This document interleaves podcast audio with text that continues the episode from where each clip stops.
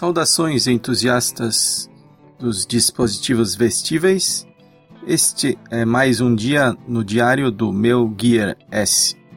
Hoje no diário, Gear S ajudando no dia a dia, considerações sobre a tela e resistência do dispositivo, aplicação multi-timer, o Supa Timer, e a primeira caminhada solo com o Gear S.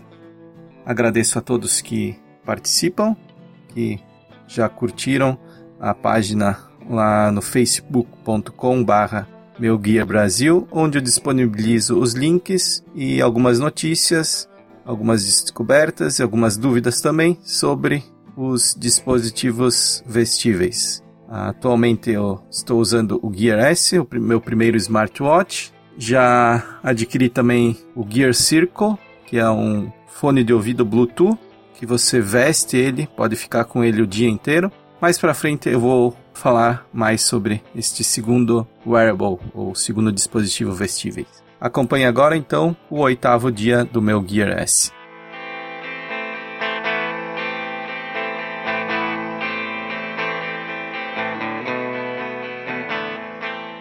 Oitavo dia.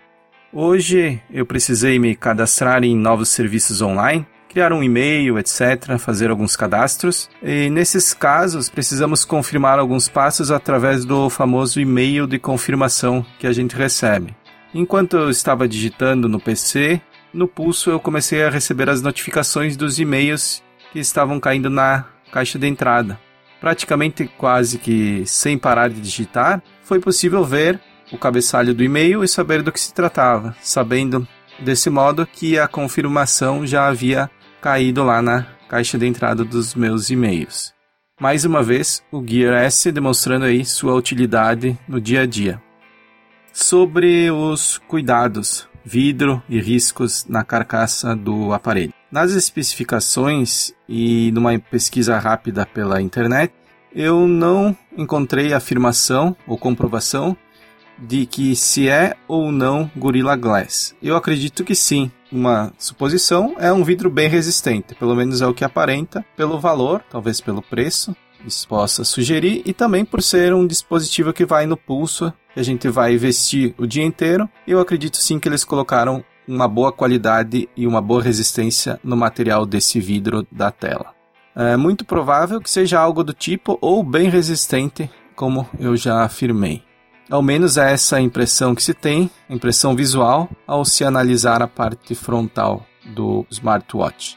Eu encomendei uma película, mas para teste de sensibilidade do toque, para ver se perde alguma coisa no touch, do que para proteção em si. Eh, eu acredito que para quebrar esse vidro seja muito difícil, ou arranhar o vidro também. É lógico, não é impossível. Mas se houver uma batida forte, como em qualquer relógio, se você der uma pancada forte do vidro do relógio numa parede ou numa, num muro de concreto, ele vai trincar e vai quebrar. E não é uma película que vai impedir isso. Então, sobre a parte metálica ou o aro ao redor do Gear S, nas especificações também não consta de que material é feito. No início eu suspeitei que fosse plástico. Se você olhar algum review, algum vídeo, alguma foto e conhece os aparelhos da linha Galaxy anteriores, dos smartphones no caso, é aquela parte prateada ou metalizada que tem nas bordas dos celulares. Ele tem também uma borda desse tipo, mas ao que tudo indica, essa parte é de metal. Eu acredito que é algum tipo de aço, algum aço especial. Porque é bem resistente, não aparenta ser plástico ou alguma camada, alguma resina sobre o plástico. Eu acredito que 99% que seja algum aço. E isso é muito bom, pois desse modo vai garantir assim uma resistência contra choques e arranhões por um longo tempo. Eu gostaria de tocar agora num ponto que preocupa muita gente, que é a durabilidade dos aparelhos em si, tanto smartwatches como smartphones ou outros gadgets. Nós sempre queremos que os fabricantes desenvolvam e usem telas inquebráveis e carcaças extremamente resistentes. Porém, até nisso existe um limite. Essa é a minha opinião. Nossos smartphones e agora smartwatches são dispositivos de uso diário e, querendo ou não, irão sofrer o desgaste natural do tempo. Alguns cuidam mais, outros menos, mas o desgaste será inevitável. Depende também da rotina de cada um, é lógico. Bem como um relógio comum, com o tempo, com o contato com água e suor, as pulseiras também devem envelhecer de um ano para o outro, sem dúvida. Assim como ocorre num relógio comum, né? O vidro pode sofrer arranhões, a carcaça ou uma batida numa parede também, etc. Como eu já frisei bem, exatamente como ocorre com outras ferramentas ou utensílios que fazem parte do nosso dia a dia ou na nossa profissão ou em casa mesmo. Então, assim como qualquer relógio, cada um deve tomar o cuidado devido que lhe convier. O meu primeiro smartphone, por descuido, eu deixei cair no chão e a tela trincou e eu tive que providenciar e a cara com os custos da substituição. Na época era um Galaxy S3. Depois disso, sorte ou não, eu comecei a tomar mais cuidado e até hoje não quebrei mais nenhuma tela dos meus smartphones. E detalhe, eu não uso nenhuma capinha, nem nada desse tipo. Simplesmente o, smartphone, como ele vem, eu uso ele sempre no bolso, da calça ou da, da jaqueta. Lógico, ele começa a arranhar as bordas, perder a. sofrer o desgaste natural. O aplicativo que eu gostaria de destacar hoje é o Supa Timer. É um simples multicronômetro ele é instalado diretamente no smartwatch, ele não tem a parte ou uh, roda também no, no smartphone, ele roda exclusivamente dentro da tela do seu Gear S. Como eu sou cozinheiro, chefe de cozinha, praticamente todo dia eu preciso fazer uso de um timer. O Supa Timer tem sido muito útil e não preciso mais tirar o telefone do bolso para configurar e também para parar o timer. Anteriormente eu usava um multi-timer que eu tinha baixado da Play Store no meu Galaxy Note 3 e ele tinha lá todos os timers que eu usava para forno, para cozimento, etc. E eu tinha que tirar do bolso, abrir o aplicativo, uh, selecionar o timer, ativar, guardar o telefone no bolso. Quando apitava o timer, eu tinha que tirar. Quando tinha dois timers rodando, eu podia configurar o som para saber qual timer que estava apitando quando eu tinha mais de um rodando ao mesmo tempo. Mas hoje eu faço tudo isso pelo pulso. E outra coisa muito importante é um diferencial de você ter um timer vestido no pulso, enquanto que no smartphone você precisa deixar um som alto configurado na maioria das vezes. No Gear S, apenas uma vibração já é o suficiente para lhe chamar a atenção de que o timer está apitando e avisando que chegou ao fim. Hoje eu fiz o primeiro teste de uso uma caminhada de 40 minutos, mais ou menos, somente com o Gear S. Passei para a memória do Gear S.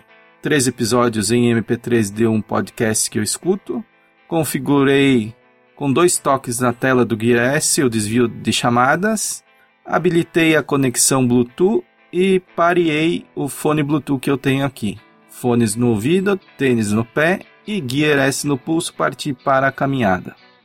Iniciei o aplicativo player de música e selecionei os podcasts para ir ouvindo durante o trajeto. No caminho eu recebi uma chamada telefônica sem problemas, rápido e tranquilo. Um detalhe, era alguém ligando para o número do meu celular que estava em casa.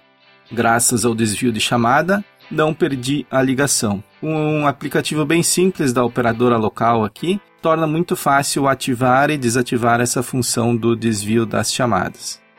É isso então por hoje. Obrigado a todos que acompanham e nos encontramos ali adiante na próxima página do Diário Meu Gear S. Abaixo no post eu deixo os links. Temos também agora o feed do podcast, quem quiser acompanhar. E a página com todo o conteúdo, todos os links é o facebook.com barra Brasil.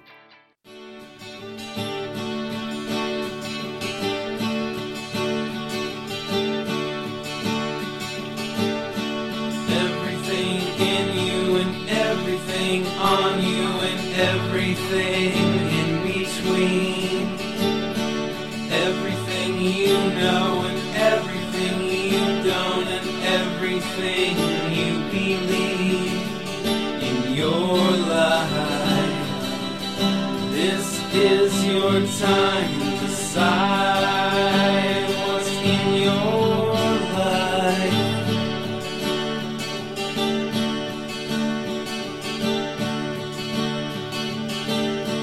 Everything you show and everything you don't and everything that you dream. Everyone you know and everyone you don't and everything in your scene, in your life.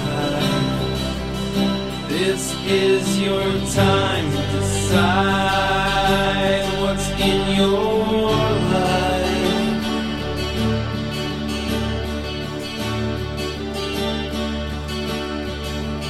What they shifted your scene